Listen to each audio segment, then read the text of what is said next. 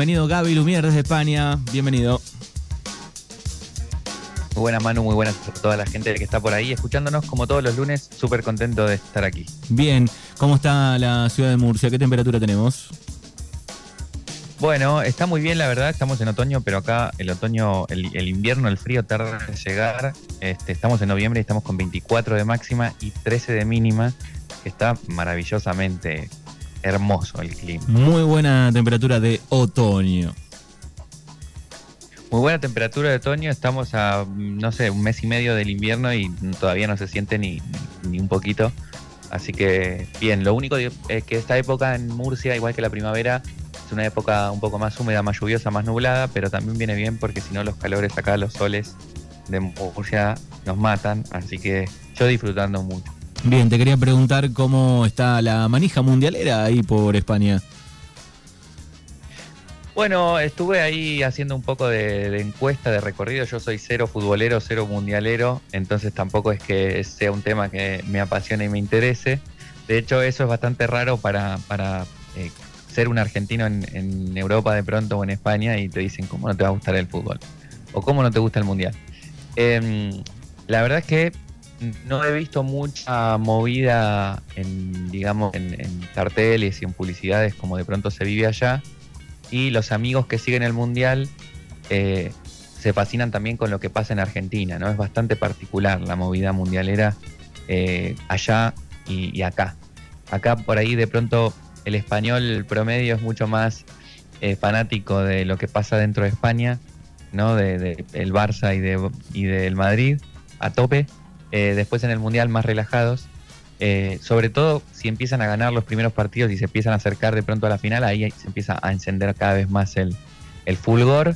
pero no es como en Argentina que desde el primer día la gente está toda prendida en televisor. Bueno, de hecho el otro día en una tienda me encontré con un, un hombre, un hindú, que creció en Tucumán.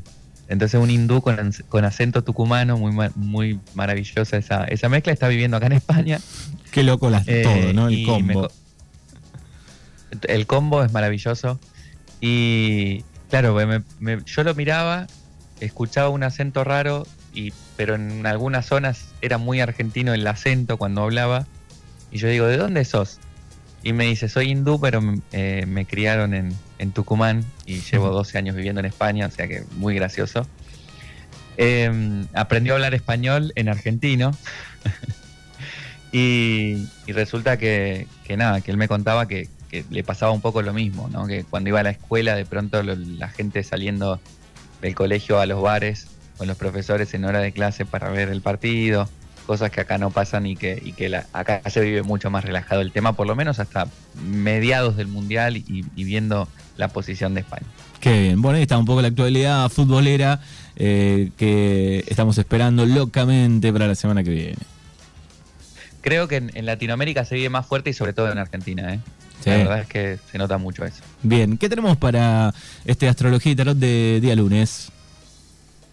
Bueno, hoy tengo preparado un tema que lo preparé creo que la semana pasada, el, o no sé si era fin de semana o semana pasada, no me acuerdo muy bien.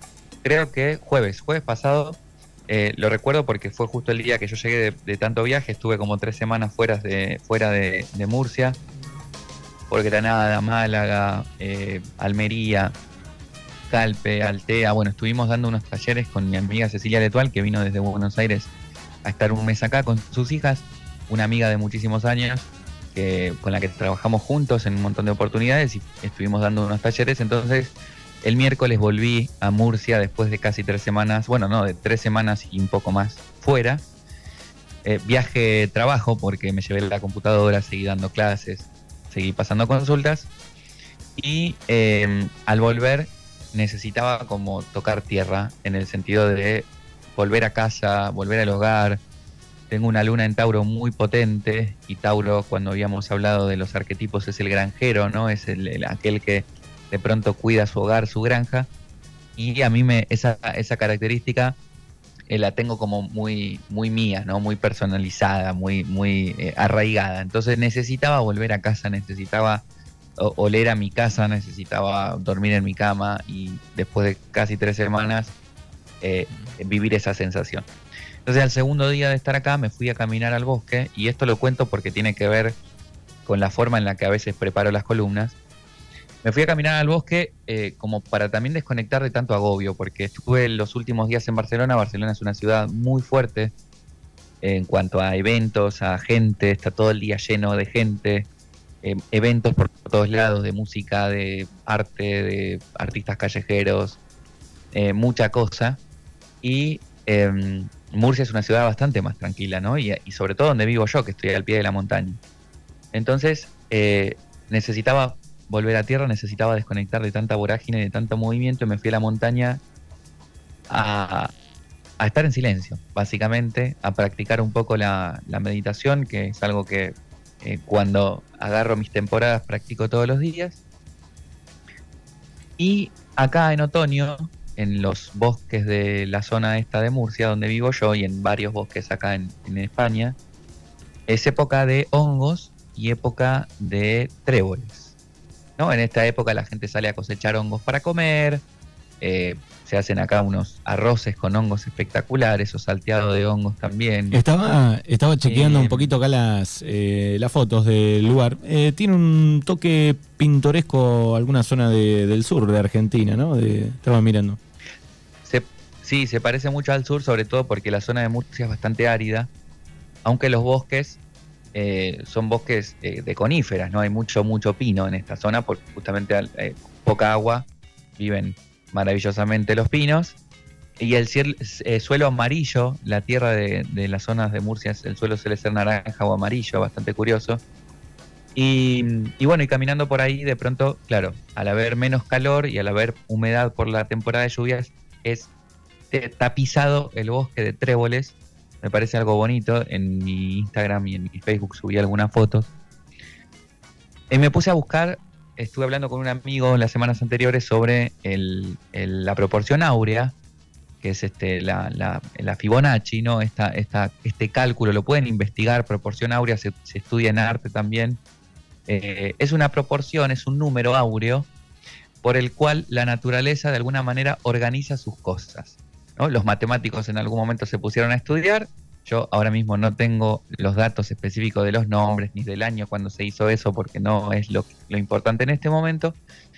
Eh, pero es una proporción por la cual eh, crecen, por ejemplo, los girasoles, los tréboles, la forma de los caracoles del mar y de la tierra tienen esa misma proporción, ese, mismo número. Eh, entonces, hay muchas, muchas cosas, casi toda la naturaleza está organizada en fractales que tienen la misma proporción. Eso es una, una, cosa muy curiosa, porque sería como el número del universo en el fondo, como el número de la naturaleza. Todo tiene la, misma forma. Nuestras células, eh, eh, los ríos, los huracanes, de lo más pequeñísimo, que, ¿no? que es un átomo, a lo más grande, va eh, organizándose de esa forma. En esa forma de número áureo, en esa forma de Fibonacci, que es una espiral, básicamente. Entonces, eh, bajo esa premisa, que crecen casi todas las plantas y todos los árboles y todas las flores, eh, me puse a observar los, los, tréboles buscando un trébol de cuatro hojas. El trébol de, cuatro hojas es un trébol que eh, es especial justamente porque no estaría creciendo bajo la proporción áurea. Es un, trébol que de pronto tiene un número de hojas que no corresponde a la proporción, al número, a la Fibonacci, ¿no? al, número de al número áureo en progresivo. Entonces por eso es tan especial. Por eso la gente busca un trébol de cuatro hojas, porque de pronto se salta la ley de la naturaleza, ¿no? Es como algo, una mutación especial. Y estuve eh, en ese estado meditativo, no sé si una hora y media, dos horas, porque no apago el teléfono cuando estoy ahí, buscando un trébol de cuatro hojas. No encontré ningún trébol de cuatro hojas. Pero me traje una reflexión que me parece muy importante, por lo menos para mí, y que quería compartirles hoy. Y que tiene que ver con, eh, bueno, primero que se llame trébol, ya habla de que tiene tres hojas, ¿no? Ya si es de cuatro hojas, un, no sé, cuatro, cuatróbol, no sé cómo se llamaría, ya es raro eso. cuatrébol, pero que el tres, ¿no? Cuatróbol sería, no cuatrébol, porque el tres es de tres. Raro, ya es raro eso, ¿viste? Es como que no encaja en, la propuesta de Trébol. Trébol de cuatro hojas no, no pega. Eh, tendría que tener otro nombre, habría que bautizar el trébol de cuatro hojas con un nombre nuevo. Primero eso, me pareció gracioso. Y después dije, estuve hora y media, dos horas buscando una cuarta hoja que supuestamente le falta al de tres para eh, tener la suerte. ¿No? Porque dicen que si encuentras un trébol de cuatro hojas, tenés suerte y es un amuleto, la gente se lo, se lo lleva a la casa, lo plastifica, lo pone en un libro, lo pone en un cuadrito, qué sé yo, ¿no? Como amuleto. Entonces, eh, la, la, respuesta que me vino después es, estuve como poniendo atención todo el rato, porque fueron, ya te digo, hora y media, dos horas, buscando tréboles de cuatro hojas, eh, poniendo la atención en la falta poniendo la atención en la hoja que le falta al trébol. Hora y media, dos horas, poniendo atención en la hoja que le falta al trébol. Y no me estaba dando cuenta que la suerte estaba en estar caminando en un campo minado de millones de tréboles, verde, brillante, espectacular. ¿Entendés? Eh, eh, descalzo, con el sentir el pasto en los pies con ese olor a pino espectacular, con ese sol que me daba a esa hora de la tarde, eran las 4 de la tarde de otoño, un calorcito, yo estaba de pantalón corto, remera. Yo, ¿qué hago yo buscando un trébol de cuatro hojas? O sea, me estoy perdiendo los millones de tréboles que tengo acá en mis pies y la belleza de la perfección que tienen los tréboles, además de tres hojas, porque son hermosos, así como son. Entonces, esto es lo que nos pasa muchas veces eh, buscando la felicidad, por ejemplo ponemos toda la atención en lo que nos falta. Nos falta tanta plata para alcanzar aquello, nos falta eh, tanto plata para comprarme el coche o para comprarme la casa, me falta, me falta tener la casa, el auto y tal para ser feliz, me falta la pareja para, ser feliz, me faltan los hijos para ser feliz, me falta la carrera para ser feliz o para estar feliz, me falta eh, tener el cuerpo que quiero para ser feliz, me falta estar todavía más este, ejercitado para, para estar feliz, me falta todavía más plata porque ya tengo mucha pero me falta más. Claro, y ahí nos olvidamos, de, nos olvidamos del, del momento, el presente.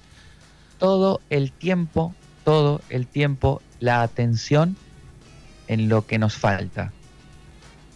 Todo el tiempo la atención en lo que nos falta. Y si ponemos atención en lo que nos falta, solo vamos a percibir ¿eh? Ese es un fenómeno que se llama así, el fenómeno de atención, así funciona la mente, así funciona el cerebro. Solo vamos a percibir falta todo el rato.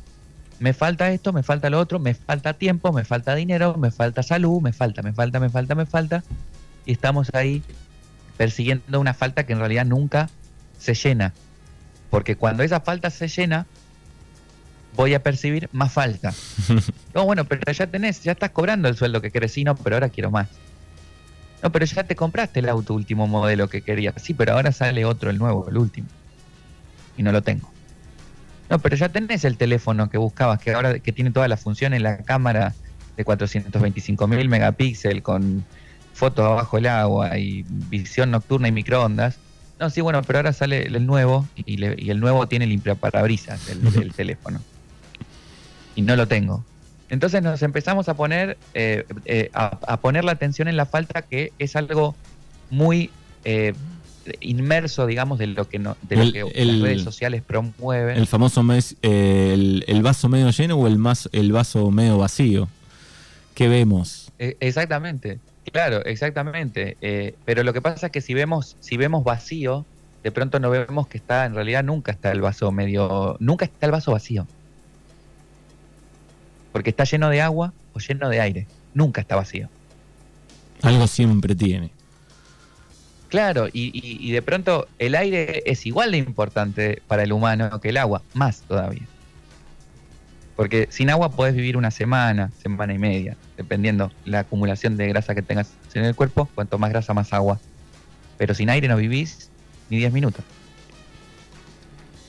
Entonces, no es lo mismo encontrarte medio vaso de agua en el desierto, que te puede salvar la vida y que lo valorás como una locura, que tener medio vaso de agua en un manantial. Porque entonces la importancia, el contexto también cambia, la atención se pone en otro lugar. Cuando estoy en el desierto, la atención está en tengo sed, tengo sed, tengo sed, me voy a morir, me voy a morir, me voy a morir. Medio, medio vaso de agua me salva la vida. Aguanto, no sé, unos días más. Ahora, manantial de, agua cristalina, kilómetros de manantial de agua cristalina, limpia, dulce y potable. ¿No? Tengo medio vaso de agua ahí. Y, qué sé yo, me lavo los pies, riego las plantas, porque la atención está en otro lado, no, no necesito agua porque está ahí. Entonces, esto también, esta, esta eh, eh, reflexión que me llegó a través de la observación de los tréboles, eh, tiene que ver con, un fenómeno cerebral, mental, psicológico que se llama atención y que generalmente donde ponemos atención es donde ponemos energía, ¿no? Donde se manifiesta la vida, donde está la atención hay un montón de cosas que yo nunca voy a percibir. De un montón de cosas. Es como cuando vas al teatro y eh, te, enfocas en la actuación. No ves que la escenografía está pintada con acuarela o con tal, ¿no? De, pronto te olvidas, no ves que tiene el vestido rascado. Y, y, pasa, digo, pasa en una película cuando la ves por segunda vez, ¿no? ah, no había prestado atención a esto de la escenografía, aquel detalle, empiezan a aparecer otras cosas. Sí, los magos, los ilusionistas que hacen trucos con cartas con las manos en el escenario, son, este, utilizan el fenómeno psicológico de la atención para desviar la atención en otra cosa y vendernos otra. Eso hace la política. Eso hace la economía mundial, eso hace el capitalismo. Te pone la, te hace que los humanos tengamos la atención en una casa, en, en una cosa, perdón, una casa, un coche, más dinero, ese cuerpo, ese tal, esa mujer, ese hombre, esa pareja, eh, ¿no? Esa la atención ahí, mientras por el otro lado, ¿no? Nos venden churros. Entonces, ahí es donde está el tema de la atención. Entonces, el programa de hoy simplemente es para que nosotros tenemos la capacidad, cada uno tiene y cada una la capacidad y la obligación y la responsabilidad de decidir dónde pone la atención. Cada día de su vida, no es un momento, es cada día. En el momento en el que dejaste de estar atento, ya está, la mente se va a ir a lo que tenías automáticamente la atención durante los últimos años, durante todos los años de tu vida. ¿Mm? Entonces, si vos durante todos los años de tu vida tuviste la atención en soy pobre, soy pobre, soy pobre, soy pobre, soy pobre, por más rico que seas ahora, vos siempre te vas a fijar en esa pobreza. Siempre vas a estar atento, la, cabeza va a ir automáticamente a eso que consideras atención. Pero si vos de pronto empezás a cambiar el foco de atención, a decir, mira todo lo que tengo, che, tengo agua caliente todos los días, como decía Darín, hmm. ¿no? Para ducharme, si quiero, dos veces con agua caliente todos los días. Darín cuando rechazó el Oscar, chicos, cuando rechazó ir a los Oscar, cuando rechazó la, eh, ser parte de la película Hombre en Llamas. Entonces eh, empiezo a darme cuenta de lo que tengo. Agua caliente todos los días, eh, para comer todos los días, una familia, unos amigos, una pareja que me encanta, una mascota que, me ama, eh, ropa para ponerme, qué sé yo, ¿viste? Es como empezar a poner la atención en lo que sí tenemos, en lo que sí hemos conseguido y sobre todo cuando aparece un problema, cuando aparece una dificultad, cuando aparece algo que que me saca, digamos, de la armonía o de mi zona de confort o de lo que estoy acostumbrado, ver la oportunidad que hay ahí. Yo puedo poner el foco en el lamento, en la víctima, en criticar, en sufrir, mirá lo que me pasó ahora, eh, lo terrible que es esto, lo terrible que es esta enfermedad, lo terrible que es este accidente, lo terrible que es esto, ¿no? Y quedar con el foco puesto ahí días, meses, años. Pero también puedo decir, mirá lo que, mirá lo, lo cómo esta enfermedad me permitió darme cuenta de todas las, estas cosas que yo estaba haciendo mal en mi vida y que ahora me siento mucho mejor. Mirá este accidente que me hizo perder estos objetos, esta plata, o, me, inmovilizó el cuerpo por un tiempo. Mirá lo que aprendí mientras. ¿no? Entonces, es empezar a poner el foco de atención después del drama. Si yo siempre digo, el drama aparece a veces de manera automática. El drama está bien. Está bien llorar, gritar, retorcerse y, hacer drama un rato. pero luego hay que seguir viviendo. Luego hay que resolver las cosas, ¿no?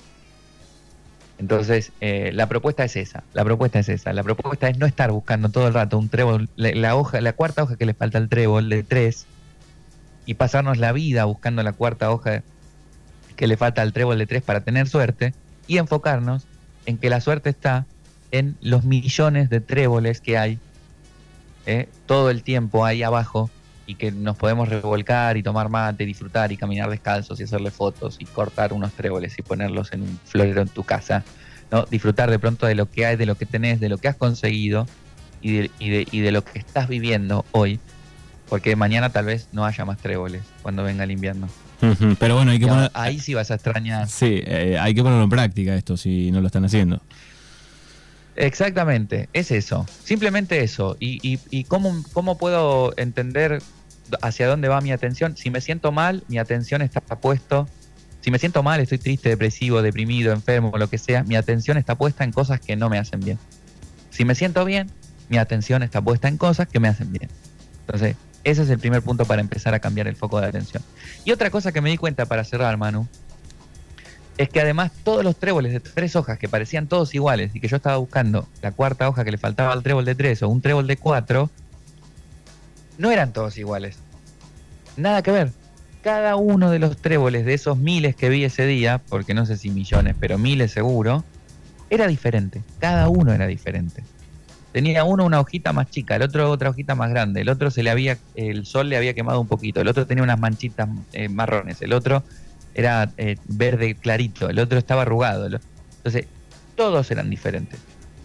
O sea que cada trébol era especial, cada trébol era único. Ah, pero mi cabeza estaba dos horas buscando un trébol de cuatro hojas. Bien, ahí está el tema de este lunes eh, para ponerlo en práctica. El foco de atención, el foco de atención. Gente, Manu, muchas gracias por todo. Como siempre, un abrazo enorme, Gaby Lumier, desde Murcia, desde España. Y como siempre dice. Que la magia más poderosa es hacer lo que sabemos que tenemos que hacer.